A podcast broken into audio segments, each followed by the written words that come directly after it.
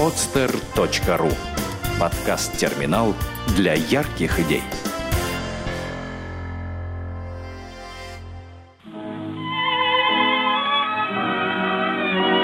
Дети войны.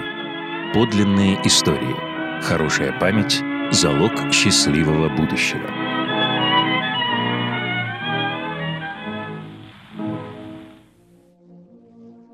Горячева Людмила Алексеевна, член Мурманской городской общественной организации «Жители блокадного Ленинграда». Из всей нашей густонаселенной коммуналки в блокаду нас осталось трое. Я, мама и соседка, образованнейшая, интеллигентнейшая Варвара Ивановна. Когда наступили самые тяжелые времена, у нее от голода помутился рассудок. Каждый вечер она караулила мою маму с работы на общей кухне. «Зиночка», — спрашивала она ее, — Наверное, мясо у ребеночка вкусное, а косточки сладенькие. Мама, уходя на работу, запирала дверь на все замки. Говорила Люся, не смей открывать Варваре Ивановне, что бы она тебе не обещала. После маминого ухода за дверью раздавался тихий, вкрадчивый голос соседки. «Люсенька, открой мне, пожалуйста». Даже если бы я поддалась на уговоры и решила открыть, сделать это все равно не смогла бы. У меня просто не было сил встать с кровати – Потом, уже много позже, в гости приезжала моя тетя, тоже блокадница. Рассказывала, что мама от голода тоже начинала заговариваться. Кто тогда на это обращал внимание? От голода умирали. Варвара Ивановна умерла от истощения. Весна 42-го подарила надежду. Открылись многие школы, а главное — бани. Сейчас эту радость, наверное, невозможно понять. В наших квартирах гулял ветер, они не отапливались, Окна после бомбежек зияли дырами, стоял страшный холод. Ленинградцы не умывались, водопровод не работал. Лед для чая рубили топориком прямо в бидончике. Мы были грязные, все в овшах. И вдруг бани, горячая вода. Мылись все вместе, и женщины, и мужчины, и дети. По бане ходили живые скелеты. Мне кажется, мы друг друга даже не замечали. Нам всем выдали по малюсенькому кусочку мыла. Мы были счастливы. Весной 42 -го года жители Ленинграда вышли чистить город. Мама вывела меня, восьмилетнюю девочку, на улицу. Я до этого из-за крайнего истощения не вставала с постели полгода. Помню, как сидела на мешках с песком, которыми во время бомбежек закрывали окна магазинов, и не могла понять, чем пахнет. В Ленинграде тогда был такой незнакомый страшный запах. А мама сказала, что так пахнут трупы людей.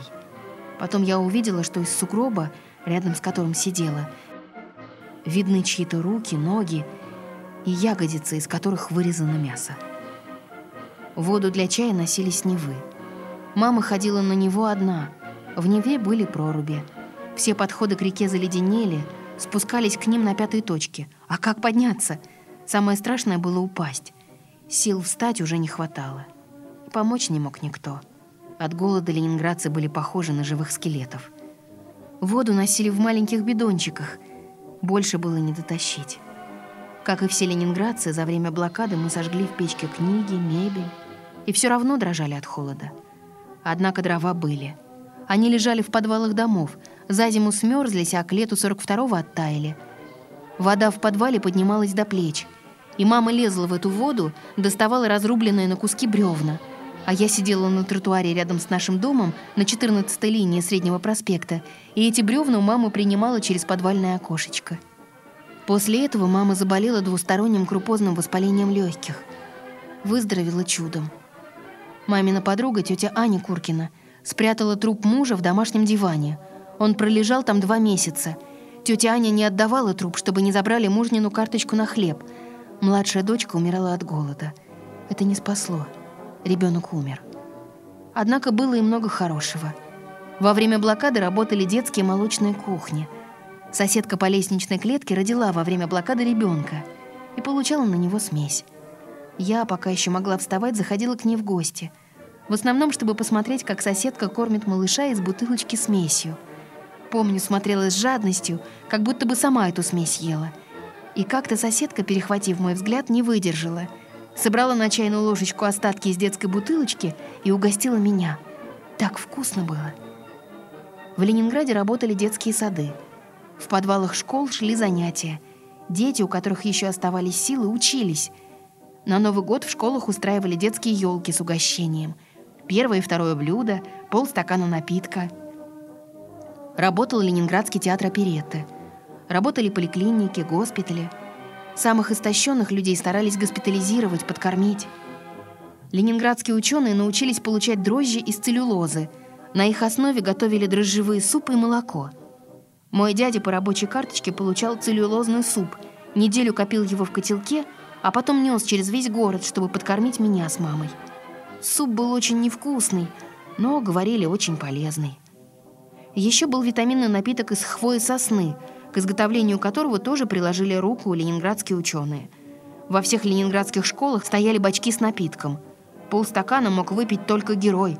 Такая горечь. Но нас, ребятишек, этой горечью поили постоянно. В напитке было много микроэлементов и витаминов. Самые наилучшие слова мои победителям. Даже трудно сейчас подобрать такие слова. Моя сердечная любовь ко всем защитникам Ленинграда, Мурманска, всей страны. Здоровья вам, здоровья. И что еще? Чтобы никогда не было войны.